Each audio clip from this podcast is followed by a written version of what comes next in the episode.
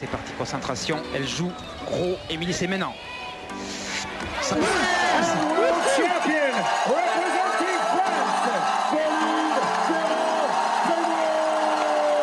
Alors peut-être. La Britannique est en train de.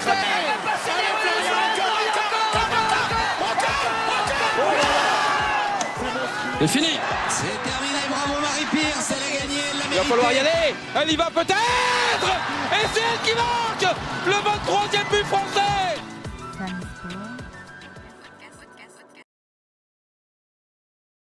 Bienvenue sur Femmes et Sport Podcast. Dans ce deuxième épisode, nous allons parler de la performance au féminin. Qu'est-ce que la performance? Est-ce qu'elle est genrée? En quoi les hormones sexuelles et plus particulièrement le cycle menstruel ou son absence a un impact sur les déterminants de la performance? Et enfin, nous proposerons quelques conseils pratiques vis-à-vis de la performance et du cycle menstruel à notre humble niveau. Manon, qu'est-ce que tu en penses? C'est parti? Yes, trop hâte, ça va être génial. Comment tu vas Barbara à part ça? On avait dit qu'on donnerait des nouvelles de nos deadlifts, sumo squat, etc. Ça va pour toi? Ça va super, ça va super. Euh, je reprogresse un petit peu sur mon squat, donc très contente. Parfait. Et toi Manon, comment vas-tu? T'as des choses à nous raconter, je crois? Alors ça va, merci. Mon deadlift va bien aussi. Je me suis juste fait une petite entorse euh, au pouce, hein, histoire de changer. On varie les plaisirs. Et effectivement, je reviens d'Australie, donc ça fait un petit moment maintenant. J'ai été au Women's in Sport Congress, donc c'était en Australie, c'était en août. Du coup, ça va faire un petit moment vu que là, on est le 28 septembre au moment où on enregistre. Et c'était un congrès basé sur la performance au féminin, en tout cas le sport féminin. C'était organisé par l'université de Melbourne, c'est l'Atrobe Université, qui est une grosse université en termes de recherche sur la femme.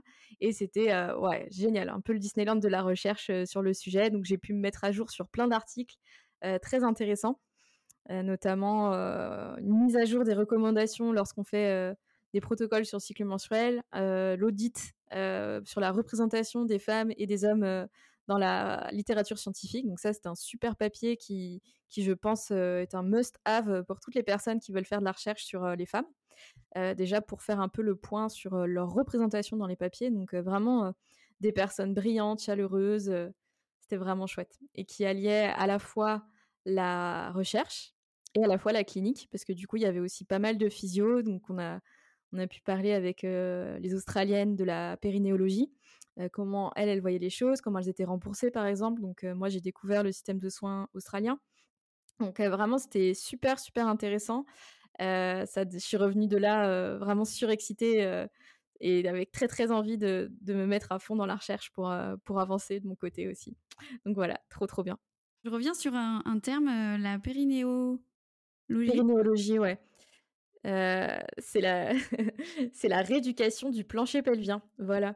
Parce qu'effectivement c'est oui, une périnée. euh, ouais c'est une c'est euh, une je tiens ce terme de la fondatrice de l'IPPP donc qui est un organisme de formation en pelvipérinéologie qui se présente comme périnéologue et c'est vrai que ça n'existait pas c'est pas un terme qui existe mais je trouve que c'est c'est plus simple de le dire comme ça parce que ça reflète un peu plus les choses et c'est du coup toute la rééducation qui a lieu sur le plancher pelvien. Ça comprend les abdominaux, ça comprend vraiment pas mal de choses au niveau du bassin, donc notamment tout ce qui est incontinence urinaire, prolapsus, ce genre de choses, donc inconfort qui peut arriver à différents moments de la vie. Et, du coup, ben, effectivement, c'est une des cordes que j'ai à mon arc.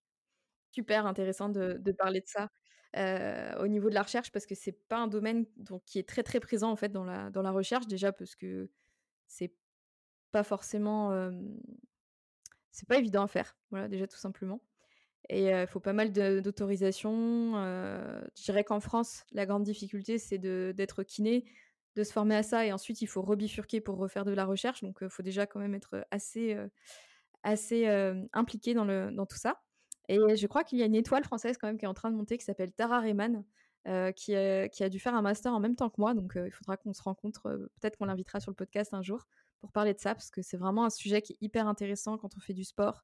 euh, parce qu'effectivement, il y a beaucoup de sportifs qui souffrent d'incontinence urinaire. Et euh, je dirais qu'il y a autre chose aussi qui se passe avec la ménorrhée hypothalamique. Je pense que tu le, tu le connais bien par rapport à, à ce que tu fais au niveau de TELA. c'est qu'effectivement, Ouais. l'hypoœstrogénie a un impact sur la vessie, c'est ça? Mmh c'est ça. OK. Exactement. Hem, alors on ne sait pas vraiment si c'est l'hypoœstrogénie. Heu, on sait que l'hypoœstrogénie a un impact, heu, dans la ménopause et c'est ce qui fait que les les femmes, heu, périménopausées ou dans la ménopause ont des soucis à ce niveau-là. Mais, effectivement, il y a des preuves scientifiques, heu, qui, heu, qui vont dans le sens, d'une réduction de la vessie, du volume de la vessie et c'est ce qui fait que les femmes qui sont en aménorrhée ont très souvent envie d'uriner. D'accord. C'est super intéressant de de savoir ça. Est-ce que tu penses que en plus de la réduction de volume de la vessie, donc la taille de la vessie diminue, c'est ça? À cause du manque d'œstrogène? Est-ce que du coup, il y aurait peut-être aussi une, hyperactivité de la vessie qui donne envie d'uriner fréquemment? À cause, de de ces troubles hormonaux aussi? Donc ouais, indépendamment si tu veux d'autres choses, il y a, heu, l'hypoœstrogénie qui fait que les tissus ne se régénèrent pas, enfin ne sont pas entretenus de la même manière. Donc que ce soit au niveau de la vessie ou au niveau de l'utérus, du vagin, on observe des tissus qui s'abîment et effectivement aussi une diminution du volume de la vessie. Ce qui fait que les femmes ont plus fréquemment envie d'uriner. Après, heu, c'est possible qu'il y ait aussi une perte de muscle, heu, à ce niveau-là, qui vient voilà, du plancher pelvien, qui vient s'ajouter. Et après je je sais pas trop, heu, s'il y a d'autres, causes pour l'instant. Allez, c'est parti pour, la performance? Est-ce que tu veux nous dire ce que c'est la performance, Manon? Alors après quelques recherches, hein, parce que ça vient pas tout de ma petite tête, selon euh, Vladimir Nikolaevitch Platanov, donc scientifique en sciences du sport qui a reçu le prix d'État de l'Ukraine en sciences et technologies, euh, qui est aussi l'auteur de nombreux ouvrages sur les sciences de l'entraînement et la préparation physique, la performance sportive exprime les possibilités maximales d'un individu à un moment donné de son développement. Elle dépend de nombreux facteurs et elle est le fruit d'un entraînement complexe. Elle peut s'exprimer sous différentes formes, comme le temps réalisé au 100 mètres par exemple, une hauteur donc en centimètres, euh, un nombre de buts marqués ou alors un classement sous forme de points comme la gymnastique. Elle peut être individuelle et la somme des performances individuelles constitue la performance collective, comme c'est le cas dans les sports collectifs. La performance est en lien étroit avec la notion d'efficience et l'efficience, c'est l'efficacité à haut rendement à moindre coût. En gros, j'aime bien dire que c'est le meilleur rapport qualité-prix au supermarché. Elle va dépendre de plusieurs choses, notamment des facteurs techniques, comme la prise de main sur une raquette euh, dans les sports euh, comme le tennis, le badminton, le paddle, la pose du pied en athlétisme, ou la fluidité du geste en haltérophilie, et donc qui peut être en lien avec la mobilité, par exemple. Il va y avoir euh, des facteurs en lien avec la condition physique, notamment l'endurance, la force, la vitesse, la puissance ou la souplesse. Et elle va aussi dépendre de, euh, différentes choses qui sont les capacités psychiques, donc euh, la volonté, un peu la motivation de l'individu à un moment donné, les capacités sociales, les capacités tactiques, les capacités cognitives, donc de, réflexion de jeu, de réactivité par exemple, et des facteurs médicaux. Donc la performance, comme vous l'avez compris, vu que je ne vous ai pas fait une définition simple en une seule ligne, c'est donc une notion complexe qui regroupe de nombreux aspects qui ne vont pas s'évaluer de la même manière. Elle va dépendre du, contexte dans lequel on se trouve, et son évaluation doit donc tenir des différents facteurs qui la composent pour proposer des résultats qui ont du sens, notamment lorsqu'on réalise une étude scientifique. Par exemple, si on veut voir euh, la performance d'un athlète qui fait de l'haltéro, mesurer sa vitesse au 100 mètres, ce n'est peut-être pas le test le plus pertinent qu'on pourrait faire. ce serait plus intéressant d'évaluer sa force musculaire ou euh, la, la, différence euh, qu'il y a au niveau de, la, de, son placement des mains. Autre exemple, on va essayer de considérer la performance dans un match de handball. Soyons fous, imaginez que vous êtes Olivier Crumbles. Donc ceux qui ne savent pas qui c'est, bon déjà, je suis pas très contente, ma culture handballistique en prend un coup. Beaucoup de respect pour cet homme. Il s'agit de l'entraîneur de l'équipe de handball féminin qui a été élu deux fois meilleur entraîneur mondial de l'année euh, en 2010 et 2018, donc en handball féminin. Il a remporté 10 médailles dans les grands tournois internationaux, dont deux titres mondiaux, et vient d'amener les Françaises alors lors des derniers JO à Tokyo en 2020. T1, d'accord, parce que c'est le Covid, c'est vrai. Alors maintenant que votre culture handballistique est faite, on va vous proposer de vous mettre un instant, donc Barbara, toi aussi, tu dois faire l'exercice. Mettez-vous dans la peau de ce coach historique. À quel moment vous allez considérer qu'il y a eu performance collective? Donc Barbara, je te laisse un petit peu euh, Cogiter. réfléchir. Vas-y, cogite. Rêver. Euh, Quand est-ce que tu dirais que les filles ont été performantes dans un match de handball? Et comment Olivier peut s'appuyer? Ouais. si j'étais entraîneur d'une équipe, ce que j'évaluerais, c'est euh, la, la performance qu'a eu euh, une tactique à hum, marquer des buts, quoi. En gros, la tactique collective que j'ai mis en place, à quel point elle me permet de marquer des points, des buts. Donc toi, la- on va dire le chiffre que tu vas considérer, c'est le nombre de buts marqués. Et pour toi, ce sera un indicateur sur ta tactique. Eh bien, écoute, euh, pas mal du tout. Je dirais euh, 10 points pour Gryffondor. Yay Du coup, ouais, c'est plutôt facile, je dirais, quand, quand on parle d'un sport comme ça, c'est effectivement, on est performant lorsqu'on a gagné le match, effectivement, et on a gagné le match quand on a mis euh, beaucoup de buts. C'est logique. Et effectivement, ça répond à, à l'efficacité de notre tactique qu'on a mis en place. Donc, en termes de performance, du coup, sportive, c'est un bon indicateur. Si on voudrait regarder la performance du staff médical, est-ce que tu penses qu'on regarderait le nombre de buts marqués? Non, clairement pas, parce que c'est pas eux qui jouent. C'est ça. Comment savoir si tu as un bon staff médical? Voir si il y a souvent des blessés ou si les blessés guérissent plutôt vite. Ok, bah ouais, effectivement. Donc pour un, pour une, pour un même mot, en fait, on va pas considérer les mêmes aspects. C'est donc euh, beaucoup de minutes à vous parler pour vous présenter ça. Effectivement, pour le staff médical, eh bien, on va plutôt euh, le nombre de blessés sera un très bon indicateur de la préparation physique aussi et euh, de la qualité des soins. Parce que du coup, euh, si la personne était blessée et qu'elle se reblesse au cours du match, bah, on peut se questionner sur les soins qui ont été prodigués. C'est pas la seule métrique, mais c'est un indicateur à considérer. Pour complexifier encore un peu la chose, il faut savoir aussi que les performances individuelles vont dépendre du rôle de la joueuse en question. Pour une gardienne de but, sa performance ne va pas dépendre du nombre de buts marqués, mais plutôt du nombre d'arrêts réalisés. C'est plutôt logique. Donc, un marqueur intéressant pour investiguer sa performance, ça pourra être la mesure de son temps de réaction. Ça, ça aura beaucoup plus de sens que le nombre de kilomètres qu'elle a parcouru ou qu'elle est capable de parcourir, la vitesse qu'elle est capable de, de produire, ou alors le nombre de buts qu'elle mar- qu'elle marque euh, par match. Plus le temps de réaction d'une gardienne est faible, plus elle est réactive et susceptible de bien se placer pour réaliser un arrêt, de se relever et de faire un double arrêt quand elle a eu le premier arrêt, par exemple. Pour une joueuse de champ, effectivement, comme je vous le disais, bah, le, le meilleur indicateur qu'on aura, sera probablement le nombre de buts, le nombre d'interceptions, le nombre de kilomètres parcourus. En bref, la performance et son évaluation, ça doit être le fruit d'une réflexion pour proposer des résultats qui ont du sens et surtout pouvoir les comparer entre eux. Et j'aimerais finir euh, par une phrase d'Albert Einstein que j'aime beaucoup. Euh, elle dit Tout le monde est un génie. Mais si vous jugez un poisson sur ses capacités à grapper un arbre, vous passerez sa vie à croire qu'il est stupide.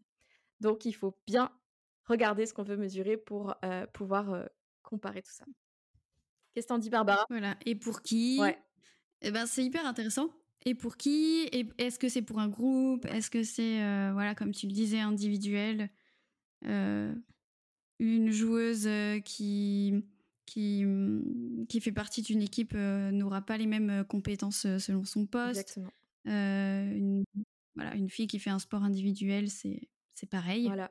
Comment, euh, comment on évalue sa performance? Donc, Ouais, c'est très C'est vraiment intéressant. un terme parapluie, en fait, la performance, euh, qui regroupe plein de sous-catégories en dessous. Donc, euh, effectivement, euh, moi, j'aime bien classer les choses dans des tiroirs en disant on ouvre un grand tiroir et dedans, il y a plein de petites boîtes. Bah voilà, la performance, ça peut être la performance en endurance, en force, cognitive. Donc voilà, et ça va pas s'évaluer de la même manière.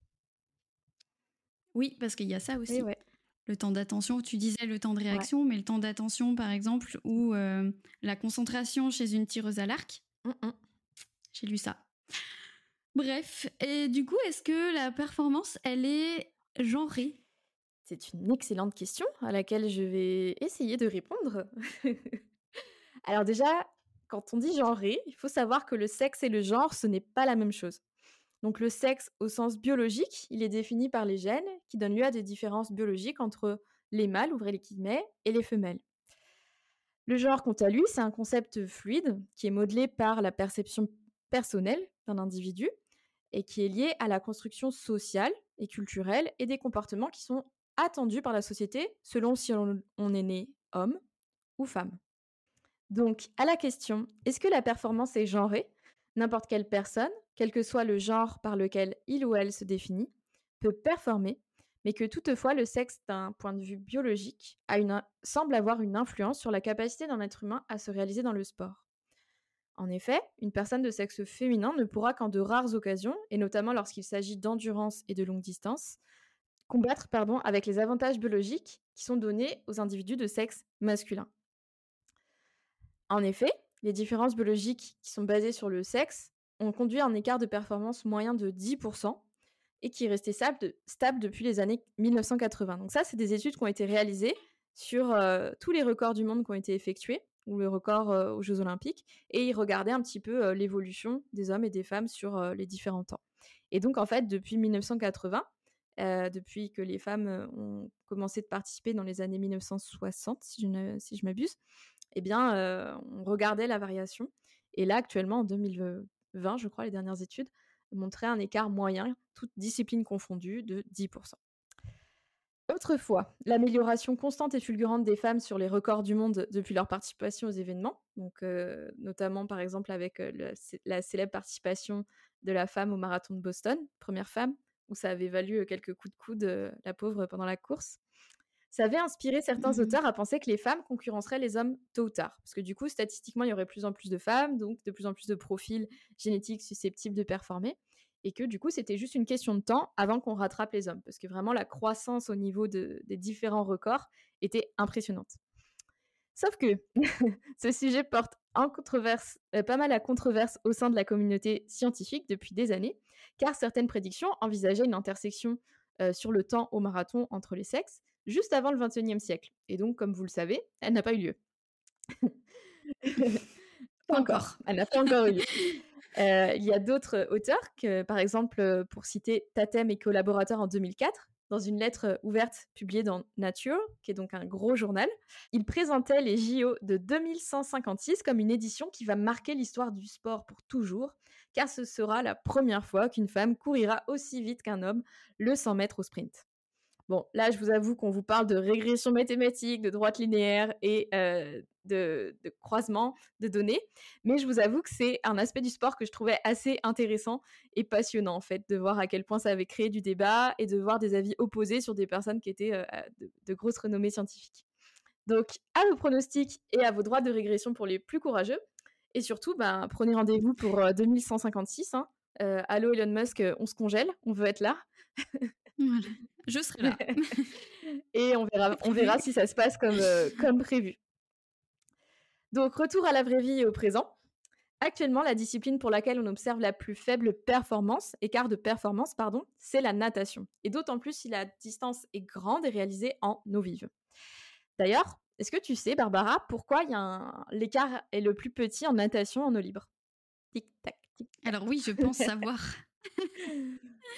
Je pense savoir parce que j'en oui, j'en avais entendu parler, mais c'est le taux de masse grasse, il me semble. Exactement. Ça nous fait des petites bouées de flottaison naturelles et ça nous confère un avantage. Donc, vive le gras. donc vraiment, ça m'a fait marrer de, lire ça dans une étude. quand je l'ai traduit, je me suis dit énorme. C'est donc effectivement la masse graisseuse.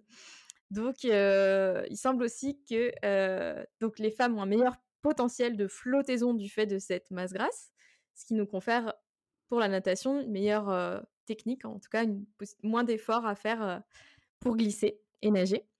Et on pense aussi que les femmes ont un meilleur potentiel de thermorégulation et une plus grande capacité à utiliser les lipides pour la performance de longue durée. Le reste de la différence semble s'expliquer par une taille plus grande des membres supérieurs et inférieurs chez les hommes, des os plus forts, une masse musculaire et une force supérieure plus forte, mais aussi une capacité aérobie supérieure. Ils sont soumis également à l'influence hormonale de la testostérone, ce qui, en partie, explique l'hypertrophie leur, leur hypertrophie et la force musculaire. Et ils ont également une, force, une proportion plus importante de fibres musculaires de type 2, qui sont les fibres responsables de la force, de la production de force. Ce sont des nombreux éléments qui permettent de développer de la puissance, qui est donc, je le rappelle, le facteur de la force et de la vitesse. Donc, plus vous avez des fibres musculaires de type 2, qui sont donc les fibres responsables de la production de force, et eh bien plus vous pouvez être puissant par rapport à des femmes qui sont en moindre proportion. Mais toutefois, les femmes ont quand même quelques avantages, à savoir une moindre fatigabilité musculaire et une récupération plus rapide pendant l'exercice en endurance, en lien avec une meilleure utilisation du substrat qui est le glycogène et une proportion plus de fibres musculaires de type 1 qui du coup sont les fibres musculaires responsables de l'endurance. Leur plus petite taille et leur souplesse permet également de performer dans le sport dit esthétique, comme notamment la gymnastique artistique par rapport aux individus masculins. Et petite réflexion que je me faisais quand je classais un peu en me disant c'est pas possible, on a quand même des, sports où on doit performer plus que les hommes. Eh bien, figurez-vous que la discipline euh, de la gymnastique artistique n'est pas la même euh, selon qu'on soit femme, catégorie, enfin qu'on fasse de la compétition en tant que femme mmh ou en tant qu'homme, parce que par exemple la poutre euh, ne fait pas partie du concours général des hommes. Voilà, alors que les femmes seraient clairement avantagées. Je serais curieuse de, voir le ratio euh, des points entre les deux. Donc c'est assez intéressant. Et je pense mmh. que ça va faire le lien avec, euh, avec un, aspect dont on parlera ensuite avec Barbara. Ensuite, il y avait aussi une, une revue narrative qui a été publiée par Thibaut Besson et ses collaborateurs en 2021 qui mettait en lumière les différences entre les sexes pendant la course à pied il y, avait plusieurs choses, notamment les hommes et les femmes ont des différences en termes de biomécanique de course, notamment en ce qui, euh, concerne la position du genou et de la hanche. Euh, il y a aussi un impact sur la raideur du tendon d'Achille et une fréquence de pas plus grande avec un temps de contact au sol plus petit. Par contre, malgré euh, tout ce qu'on avait vu au niveau biomécanique, il n'y a pas de différence en termes d'économie de course. Donc ces stratégies sont, semblent bien adaptées en fait en fonction de l'individu.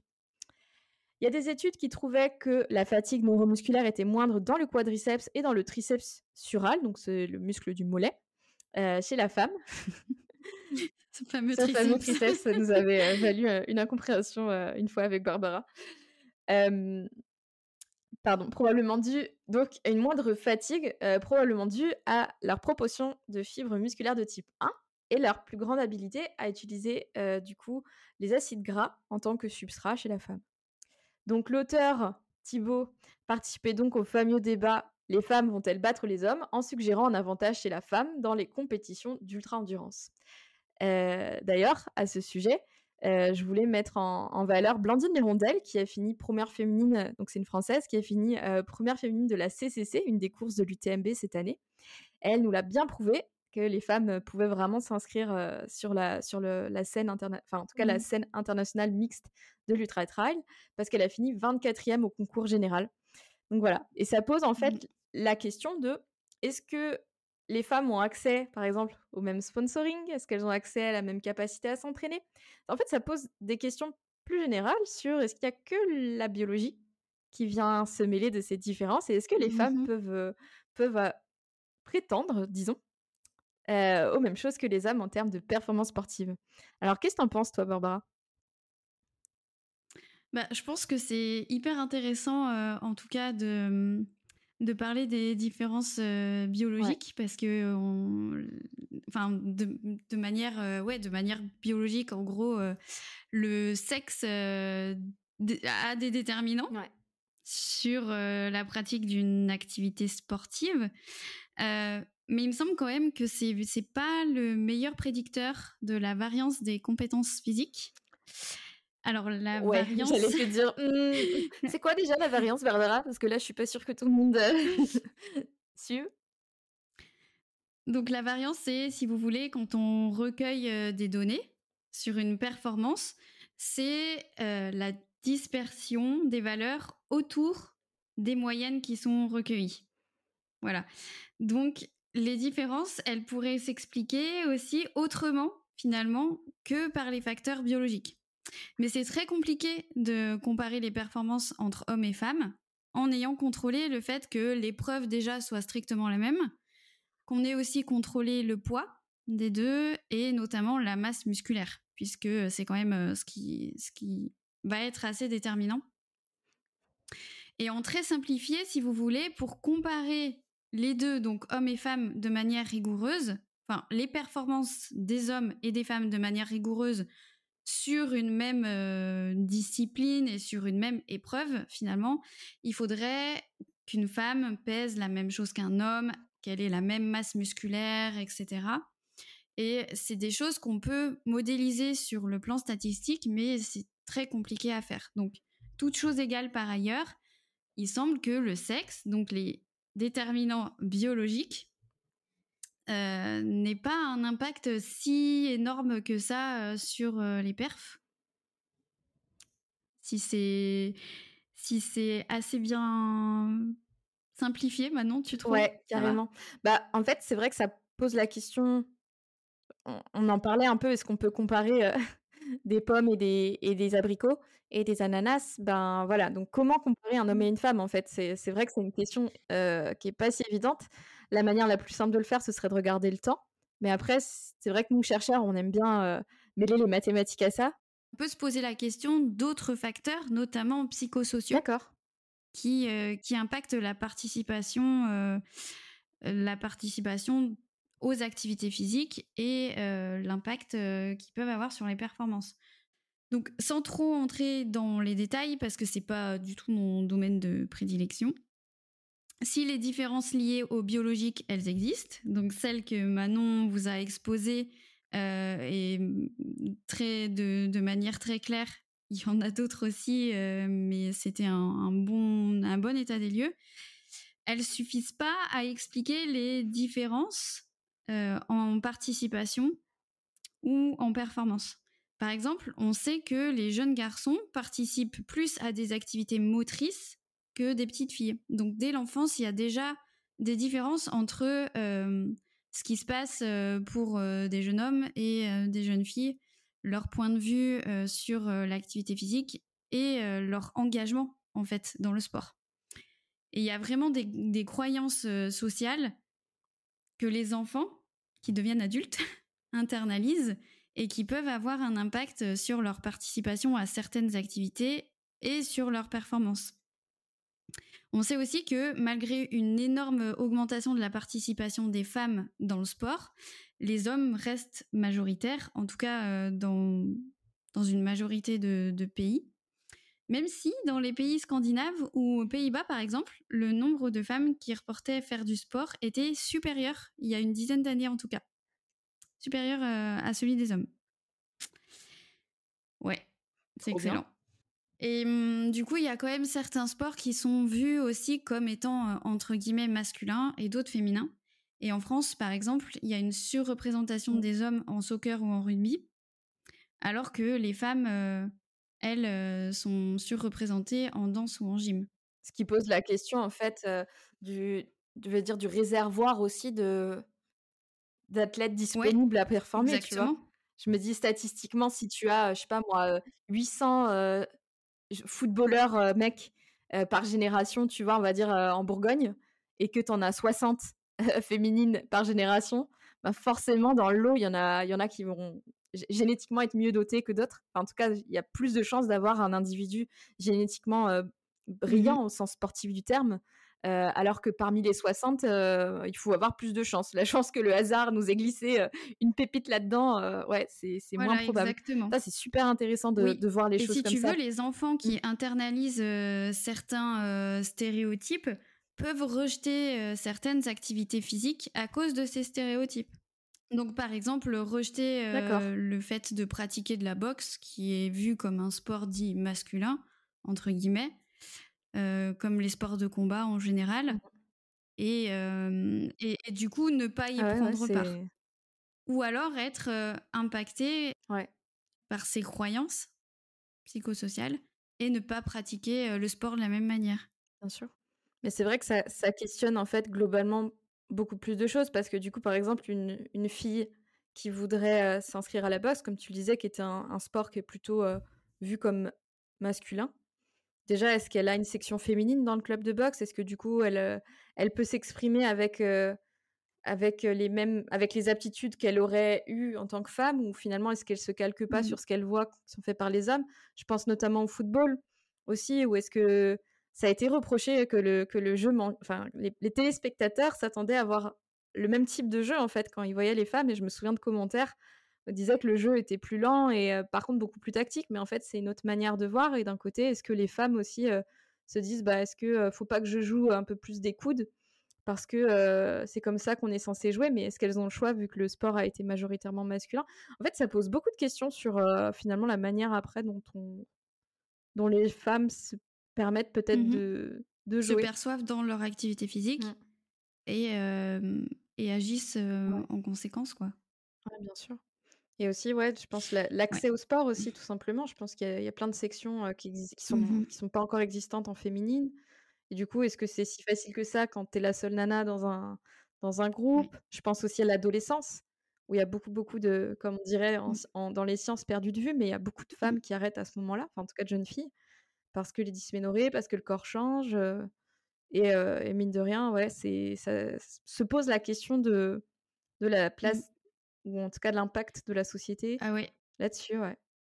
Et qui fait nuancer tous ces Je résultats rebondis sur la sur l'accès au sport, ensuite. tu vois, mais euh, j'avais fait une, j'avais fait un post sur une revue systématique, je crois, euh, que j'avais lu. Ouais. Et euh, effectivement, il y a beaucoup de femmes qui reportaient euh, ne pas vouloir euh, aller en salle de sport, par exemple, ou ce genre de choses, euh, parce qu'elles étaient euh, souvent en proie à, euh, à des critiques ou euh, à, à des discours, voilà, En en, tout cas, pas favorisants. pas très flatteurs, Vis-à-vis de l'activité, quoi. et du coup, qui, qui laissaient tomber majoritairement. Ouais, c'est des- c'est impressionnant de. C'est c'est vrai que ça, ce serait intéressant de, de regarder tout ça sous le, avec un sociologue peut-être à ce niveau-là, parce que je pense qu'il y a plein de choses. J'avais entendu moi dans un podcast aussi que les filles récupéraient les anciens jeux de maillot, tu sais, des mecs. Alors, dans les sports collectifs, ça se fait beaucoup en fait. Que les, en fait, si tu veux, le, jeu de maillot, c'est des dotations qui sont faites généralement en sponsoring à l'année. Et en fait, les nanas, bah c'est soit elles en ont rarement, tu vois. Donc moi, j'avais un club quand même qui faisait l'effort, mais c'est vrai que on a déjà joué avec les anciens maillots des mecs, quoi, qui sont pas forcément m- taillés déjà pour des femmes. Et en fait, tu te rends bien compte que dans l'évolution du sport ou comment tu es représenté au sein du club? Donc euh, moi c'était du handball, même si franchement j'avais un club euh, où il y a toujours eu des sections féminines pour toutes les classes d'âge, ce qui n'est pas le cas de beaucoup de clubs, mine de rien. Euh, bah, je me dis que, enfin j'avais entendu dans un podcast des nanas qui avaient jamais de jeu de maillot, quoi.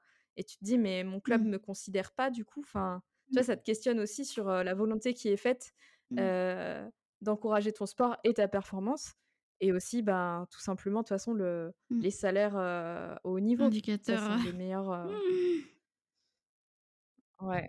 De, en tout cas, limitant la performance. En tout cas, est-ce que c'est, enfin, ça reste un, un frein réel de, de- est-ce que ne, ne pas pouvoir vivre de ton sport en tant qu'élite, euh, bah, mine de rien, c'est un des, des freins majeurs à performer. Donc, euh, même si ces, études ne sont pas toutes basées sur les athlètes, donc euh, de haut niveau, Mm. celles qu'on va vous présenter, effectivement, la performance au sens général du terme, du coup, ne dépend pas que euh, des variables biologiques comme justement un plus haut taux de testostérone, par exemple, ou la, plus grande carrure, l'empan, enfin bref, tous les, tous avantages biomécaniques des hommes par rapport aux femmes. Et effectivement, la, la question se pose de est-ce que en normalisant toutes ces données biomécaniques, si la femme était comme un homme dans le sens mécanique du terme, avec le même pourcentage de, de- de masse musculaire, etc. est-ce qu'elle aurait pas, est-ce que les facteurs culturels bah, viendraient quand même pas encore contrebalancer cette capacité à donner tout, à se mettre sous une barre Je sais pas, Ouais, questionne. ça soulève effectivement énormément de questions. Donc, euh, Voilà, et pas que des barres du coup, des questions aussi. Il faut que j'arrête avec mes blagues de merde. On elle la est drôle. Bon, du coup, revenons à nos moutons. Euh, Barbara et moi, on s'était divisé un peu le travail. Donc là, je, je vous ai présenté une grosse partie sur la performance que je trouvais. J'aime bien contextualiser et c'est vrai que j'aime bien faire des entonnoirs, tu sais, euh, en disant bah, c'est quoi la performance et du coup, qu'est-ce qui se passe et que machin et trucs. Et là, on arrive au cœur du sujet.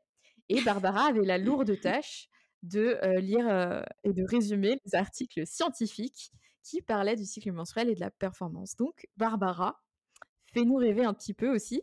Ouais, Manon vous a fait un, bon état des lieux de, de, voilà comment on peut percevoir la performance, comment éventuellement on va hum, l'évaluer.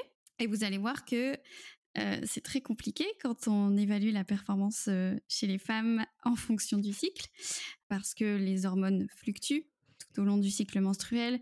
Mais si vous avez écouté notre épisode 1, vous savez que le cycle licorne n'existe pas. C'est ça. Le, fameux. Le fameux. Incroyable. Le parfait. La légende.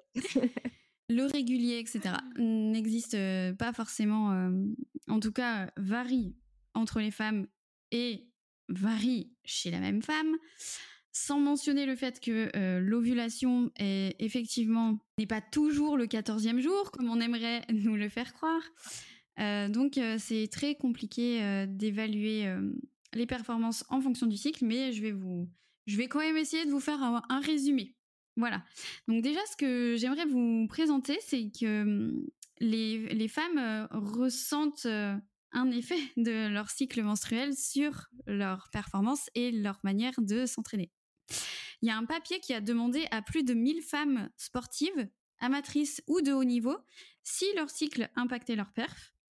Et ce qu'ils ont trouvé, c'est que 77% des sportives de haut niveau et 80% des sportives récréatives reportaient que leur performance était impactée par leur cycle menstruel. Donc c'est quand même énorme, surtout sur 1000 femmes. Ils ont reporté aussi, c'est que 47% des sportives amatrices disaient manquer des entraînements pendant leurs règles, contre 16% des sportifs de haut niveau seulement.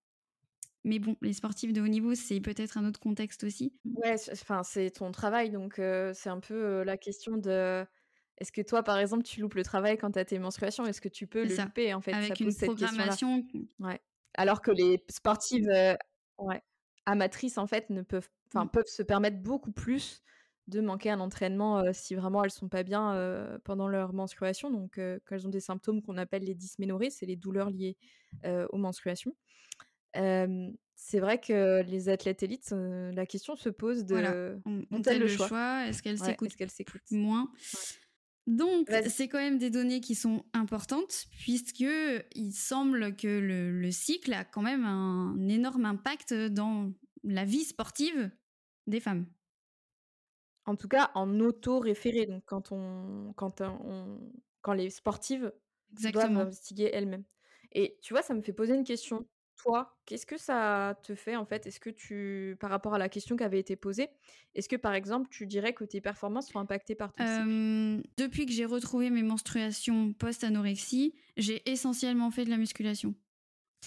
Et je pense que j'ai appris à m'autoréguler, si tu veux, surtout en fonction de ma fatigue, mon sommeil, principalement. C'est que depuis récemment, finalement, ben depuis en fait qu'on a créé majoritairement le podcast, même si je m'y intéressais beaucoup avant, j'ai pas forcément changé ma manière de m'entraîner. Ma, ma, manière de m'entraîner, elle fluctue surtout depuis l'année dernière, finalement, selon ma blessure déjà.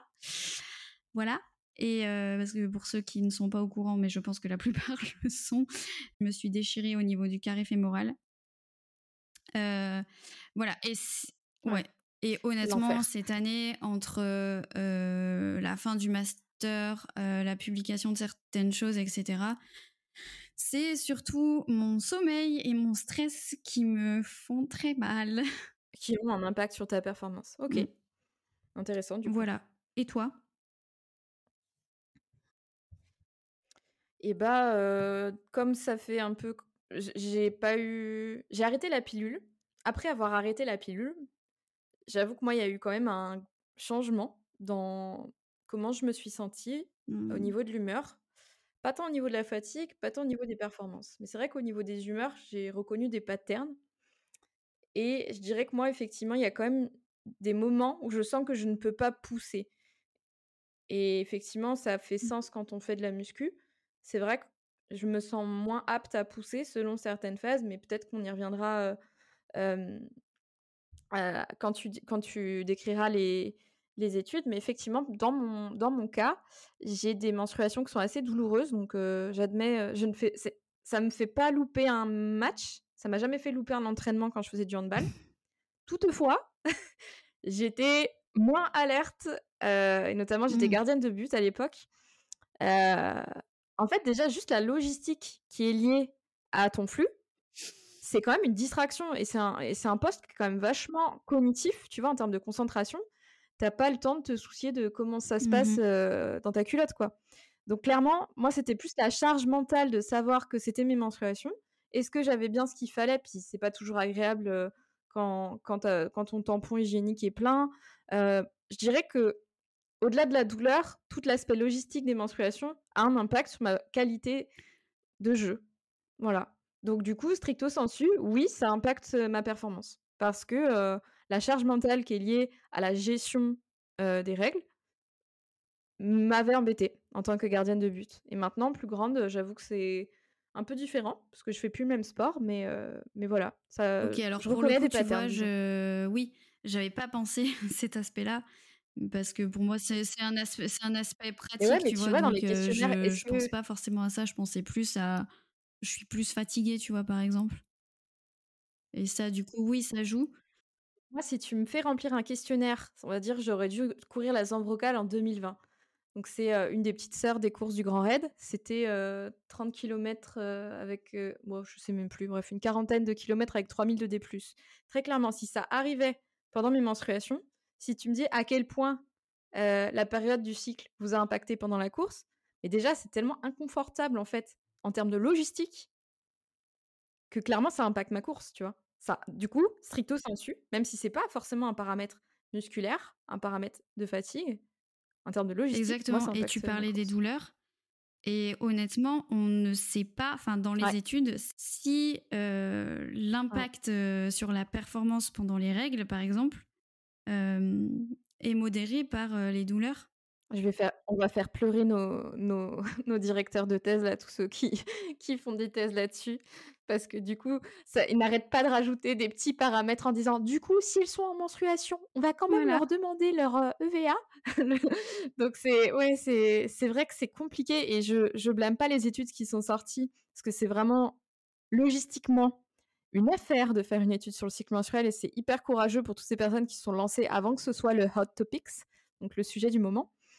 Et effectivement, c'est des questions qui n'avaient, je pense, pas été considérées. En tout cas, l'aspect logistique et pratique des périodes de menstruation, je suis pas sûre que ce soit toujours référé dans les études. Donc la question se pose de, ouais, quand il y a une baisse de performance, à quoi elle est due en fait? Et ça, je pense que ça va être des commentaires annexes à, peut-être recueillir en disant est-ce que vous avez été gêné par quelque chose? Dites-le nous. Comme ça, on verra aussi s'il y a des pourcentages de femmes, si effectivement il y a une, une, variabilité, en tout cas pendant la période des menstruations. À quoi elle est due? Ça, c'est une question qui est pour le moment, au niveau des papiers scientifiques, sans réponse. Je te laisse enchaîner, voilà, Donc, tout ça pour dire que, effectivement, d'un point de vue en tout cas ressenti, il semble y avoir des choses. Maintenant, est-ce que le, le ressenti est vraiment en lien avec ce qui se passe au niveau hormonal et au niveau des fluctuations hormonales. Donc en fait, il y a plusieurs groupement d'études, c'est ce qu'on appelle des méta-analyses. Je pense que ceux qui nous écoutent le savent, mais dans les méta-analyses, on regroupe plusieurs études, particulièrement deux qui sont sorties et qui ont qui cherchaient en fait euh, l'impact du cycle menstruel sur les performances. Sauf que le problème, c'est que les études ne sont pas de très bonne qualité, ni voire même de qualité modérée. Ah euh, pourquoi? Tout simplement parce que c'est très compliqué de contrôler les taux hormonaux, l'ovulation.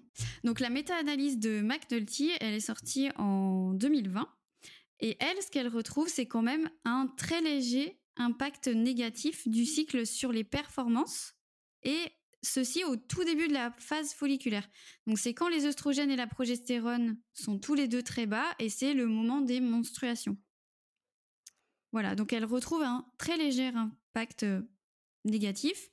Ceci dit, cet impact est tellement faible, euh, voire quasi nul, lorsque les chercheurs n'incluaient que des études qui étaient de bonne qualité ou de qualité modérée. Donc en fait, ce qui ressort de cette méta-analyse, c'est euh, que la méthodologie pour évaluer l'impact du cycle sur les performances est pas terrible et que vu la qualité des preuves, pour l'instant, on ne peut pas trop en tirer de conclusion.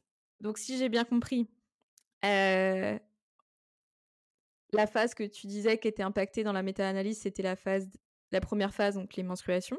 Et ça, oui. ça colle un peu avec ce qui a été trouvé dans le premier papier que tu as cité avec les 1000 personnes. Tout à fait. Ok. Et on va voir que ça continue à coller. Allez, vas-y. Mais bon, je vous spoil.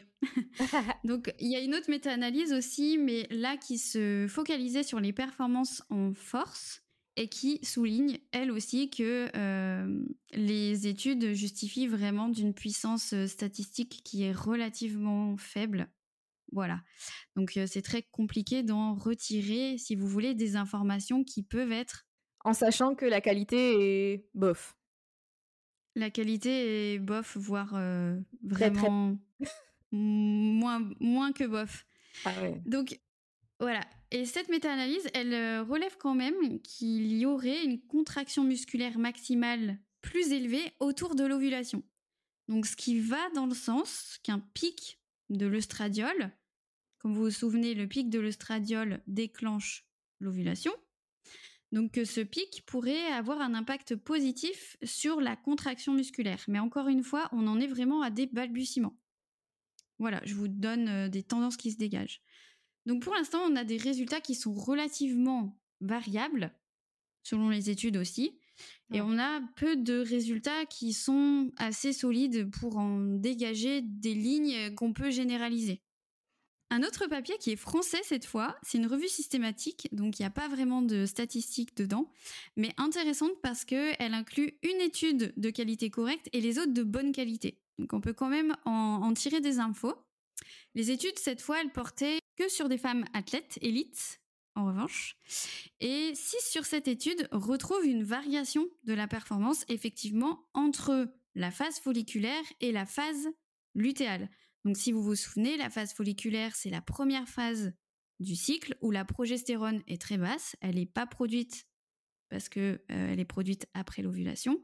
Mais par contre, les, les œstrogènes, l'œstradiol augmente régulièrement jusqu'à l'ovulation. Et pendant la phase lutéale, les œstrogènes et la progestérone sont tous les deux hauts. Et donc, ils observent vraiment une variation de la performance entre la première phase et la deuxième phase du cycle. Donc la première phase avant l'ovulation et la deuxième phase après l'ovulation. Et c'est notamment une réduction en endurance qu'ils observent chez des joueuses de soccer pendant la phase lutéale. Donc la phase juste avant euh, que les hormones chutent et qu'on se retrouve de nouveau dans la phase des règles. Ok. En revanche, ils ne retrouvaient pas de différence dans les sauts ou les sprints, par exemple. Et chose intéressante, ce qu'ils retrouvaient, c'est que l'impulsivité était plus forte pendant les menstruations, alors que la motivation et le désir de compétition, eux, étaient plus forts autour de l'ovulation. Petite note, ils avaient retrouvé que les préjugés autour des cycles menstruels pouvaient négativement impacter les performances. Ah ouais. Donc c'est hyper important de le savoir. Qu'est-ce que t'en penses toi? Bah, je trouve ça hyper intéressant et ça fait encore un petit rebond avec ce qu'on disait juste avant, en fait, enfin, on dit un petit moment maintenant, sur, sur justement comment les femmes se perçoivent et s'autorisent à concourir déjà dans un sport, mais du coup, si elles pensent que pendant telle ou telle phase, elles ne peuvent pas faire parce qu'elles ont leurs règles et que c'est, on va dire, en tout cas, le, ce que la société dit pendant les menstruations, c'est vraiment le moment où on pense ne pas être performante et ben, et ben finalement, savoir que les préjugés qu'on a là-dessus, ça peut impacter, c'est super intéressant. Et on parle des préjugés pour les joueuses ou pour les coachs? Les deux. Ah ouais. Et ben, Alors dans mon souvenir, c'est les deux. ouais, moi aussi, je crois. Vraiment. Mmh. Il me semble aussi que c'était pour les deux et c'est hyper. En fait, ça ouvre une fenêtre, je trouve, sur comment voir ça et peut-être aussi dédramatiser et, et vraiment donner plus de la place à il y a des personnes pour qui il y a aucun problème au niveau des menstruations. Je connais des femmes qui n'ont pas de douleur, ma maman, cette chanceuse, pendant ses menstruations. Ce qui n'est pas mon cas, par exemple. Mais je pense qu'on a tout un vécu au niveau de cette phase qui est différent.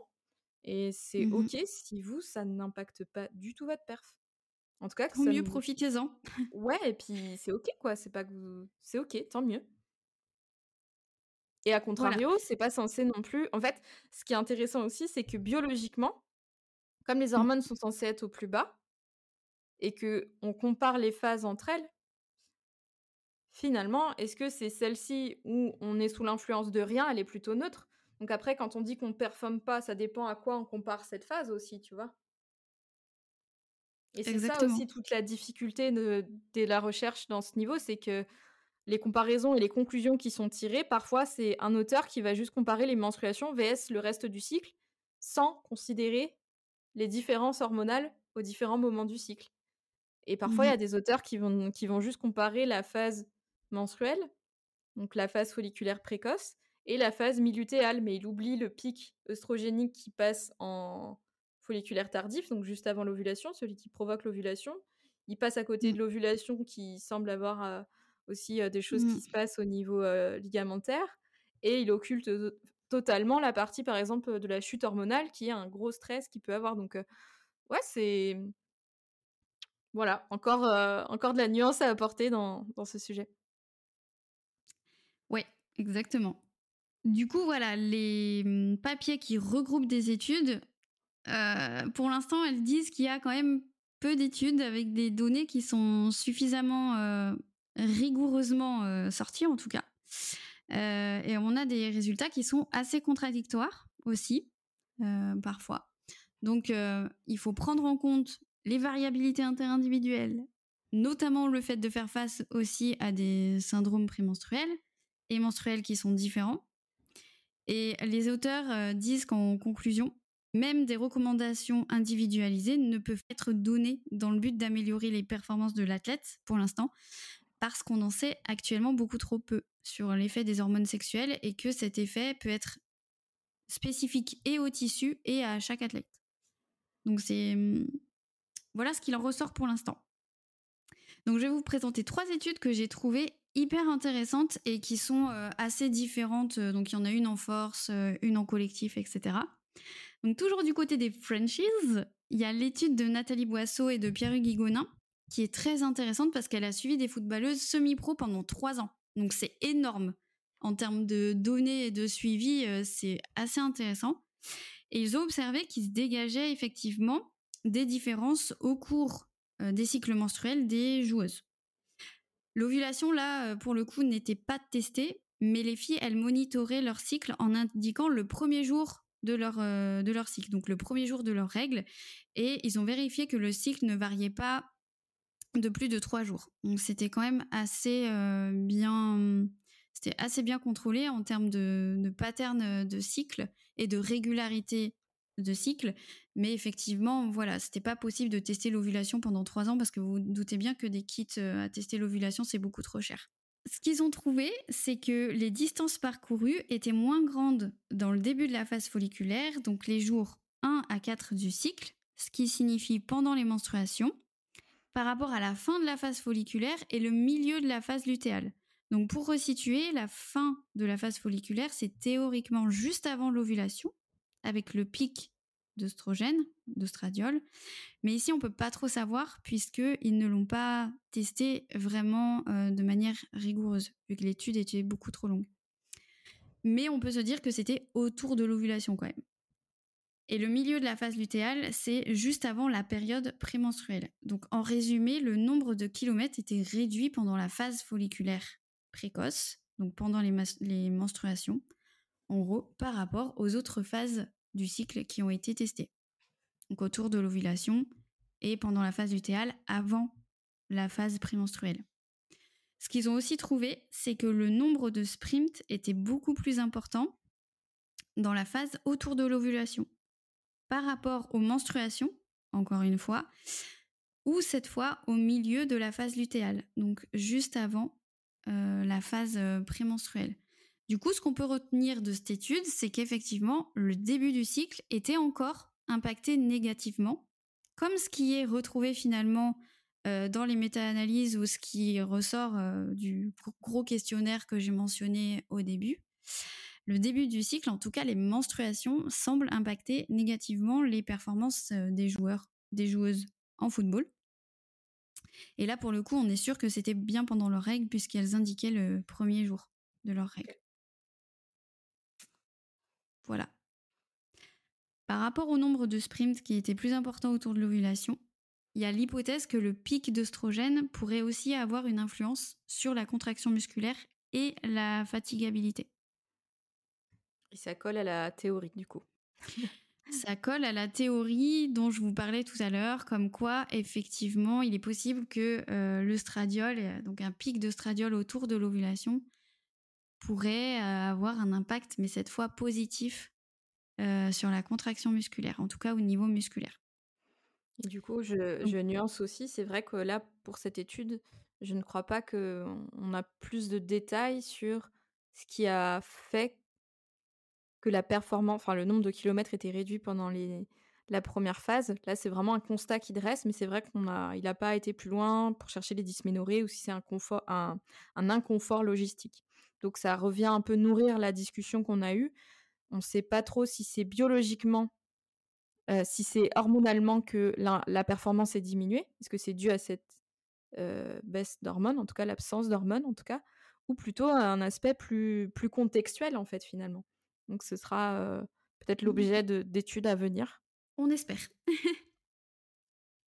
Donc deux autres études qui sont pas dans les mêmes domaines, une étude en endurance et puis après une étude en muscu. Super intéressante en endurance chez des coureuses qui étaient non professionnelles mais qui avaient un bon niveau. Il me semble qu'elles couraient le 10 km en moins de 50 minutes. C'est du propre. C'est du propre. Euh, qui était très bien contrôlée. Les coureuses ont chacune participé à quatre phases de test sur un tapis de course. Ils ont suivi la température des sujets et ils ont analysé la progestérone pour les mesures du cycle menstruel. Donc là, pour le coup, c'était un peu plus rigoureusement contrôlé. Et leur but, là, c'était d'évaluer l'économie de course au cours du cycle menstruel. Donc l'économie de course, c'est le fait de pouvoir se déplacer de manière efficace d'un point de vue énergétique. Donc en gros, pour l'évaluer, ce qu'on regarde, c'est la consommation d'oxygène à une vitesse euh, sous-maximale en fait et, euh, et, stable, stationnaire. Et ce qu'ils ont retrouvé, c'est qu'effectivement, l'économie de course était moins bonne au milieu de la phase lutéale. Donc toujours juste avant la phase prémenstruelle, par rapport à la phase de tout début de cycle et de fin de phase folliculaire. Donc début de cycle, euh, toujours les hormones sexuelles sont basses, et fin de phase folliculaire, là, c'est le pic d'œstradiol avant l'ovulation. Par contre, euh, même si l'économie de course, elle était moins bonne au milieu de la phase lutéale, ça n'avait pas d'impact sur le temps à l'épuisement des tests. Donc là encore, est-ce que la biologie et la fluctuation des hormones a un impact finalement sur cette perf? Parce que c'est la perf qui nous, qui nous intéresse finalement. C'est pas forcément euh, pas forcément les marqueurs de VO2 ou etc. Mmh. Si, ça nous intéresse, mais je veux dire à quel point ça impacte la perf, quoi. C'est ça. Voilà. Et mmh, la VO2 max était aussi plus élevée, mais mmh, il y a un intervalle euh, assez large de changement, euh, donc euh, certainement beaucoup de variabilité entre les femmes. Par contre, ils n'ont pas retrouvé d'effet du cycle ni sur le rythme cardiaque, ni sur la perception de l'effort. Ça, c'est intéressant et ça appuie encore ce que tu disais sur ce qui nous intéresse en faisant ce genre de recherche, c'est quand même voir comment c'est perçu par les femmes. Parce qu'effectivement, ça, par un mécanisme qu'on connaît peut-être pas encore, ça semble se compenser en fait, même s'il y a des variations en termes de, de VO2 max, quoi. Exactement. Il y a des variations sur certains marqueurs. L'économie de course, pas la VO2 max. Mmh. Si, la VO2 max aussi. Hein. Ah, d'accord. Ouais, ouais. Donc, il y a il y a des changements sur des marqueurs, mais par contre, ben, la perf en tant que telle, en tout cas le temps à l'épuisement et la perception de l'effort, il n'y avait pas d'effet du cycle. Ouais, c'est super intéressant. C'est vraiment une étude que j'ai trouvée particulièrement bien menée parce qu'elles ont couru avec exactement les mêmes chaussures, euh, on leur a demandé de consommer la même nourriture les 24 heures avant les tests, euh, de ne pas faire d'exercice, de ne pas consommer certaines substances. Enfin, c'était assez intéressant. Ok. Voilà. Et la dernière étude que je vais vous mentionner, c'est celle de Vargas Molina. qui, qui, a testé l'impact d'un programme de musculation, pour le coup, sur huit semaines, soit qui variait selon les phases du cycle menstruel, soit un programme classique. Donc c'était une programmation en upper-lower. Donc pour ceux qui connaissent pas bien les milieux de la musculation, euh, quand on s'entraîne en upper-lower, généralement on fait deux entraînements haut du corps dans la semaine et deux entraînements bas du corps. Voilà.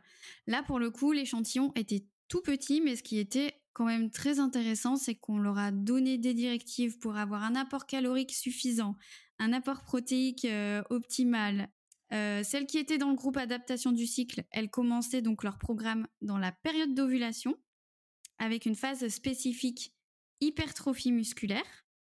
Donc là, si vous vous rappelez, ça fait écho au fait que le pic d'oestradiol autour de l'ovulation pourrait potentiellement avoir un impact euh, sur euh, la prise de masse musculaire. Pendant la phase lutéale, c'était une phase spécifique endurance musculaire. Donc là, pour le coup, elles avaient des plage de répétition beaucoup plus longue.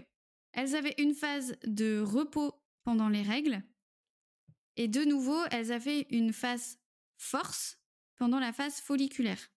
Donc la phase folliculaire, pendant que le stradiol remonte avant l'ovulation, c'était plus une phase force où là, les plages de répétition étaient courtes, mais du coup avec des charges plus intenses et plus lourdes, pour vraiment focus force. Donc en très simpliste, ils ont voulu faire coïncider le pic d'œstrogène de l'ovulation avec une adaptation à la prise de masse musculaire et euh, la phase lutéale où il y a moins d'œstrogène et en compétition avec la progestérone à un travail d'endurance musculaire avec des plages de répétition plus longues. Ok, ça a du sens. Voilà. Et ça donne quoi du coup? Donc voilà, toujours cette dichotomie qui associe phase folliculaire à force et phase lutéale à endurance. Ce qu'ils ont retrouvé, c'est que la masse maigre, donc la masse maigre, ça inclut la masse musculaire. Donc c'est ce qu'ils regardaient aussi. Ils voulaient voir si les femmes avaient pris de la masse musculaire. Ils ont retrouvé que la masse maigre avait significativement augmenté dans le groupe classique, alors que le changement n'était pas significatif dans le groupe cycle. Mais ce qui me laisse perplexe, c'est euh, les données du groupe cycle sur la prise de masse maigre, parce que visiblement, un sujet avait perdu de la masse musculaire. Du coup, est-ce que les résultats ont été influencés par ça? C'est possible et les auteurs, ils le disent en fait dans la discussion, comme elles étaient que 5 par groupe, ce qui est vraiment un tout petit échantillon, eh ben, euh, ça, peut, euh, ça peut vachement influencer les résultats, alors que la moyenne brute des groupes était meilleure dans le groupe cycle. Voilà. Mais le groupe classique avait pris quand même de la masse maigre. Le squat avait augmenté dans les deux groupes. Il n'y avait pas de différence. Donc euh, là, ce qui était évalué, c'était la force au squat, la force maximum, maximale. Le bench, pareil. La force avait augmenté dans les deux groupes, avec une petite faveur dans le groupe cycle quand même. Voilà.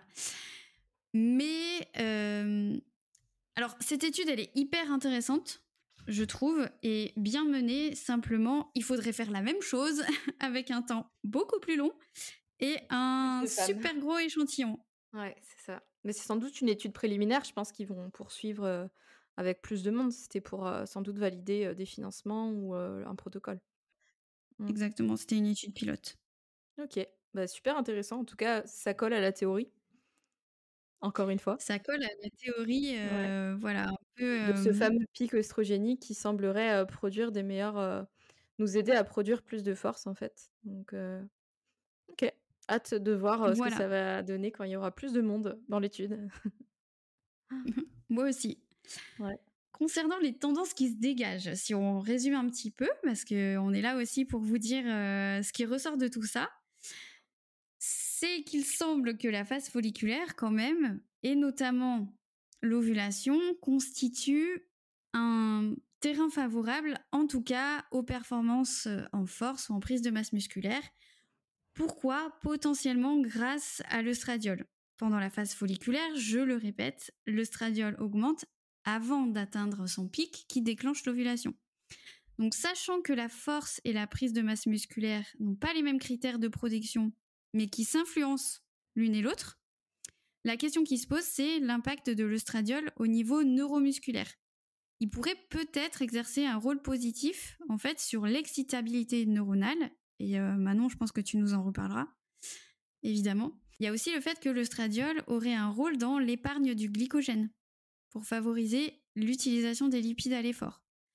Sachant que le glycogène vous permet d'avoir de l'énergie musculaire, est-ce que ça n'a pas un impact aussi? On ne sait pas pour l'instant. Pendant la phase lutéale, les œstrogènes et la progestérone sont tous les deux hauts. La température chez la femme augmente légèrement.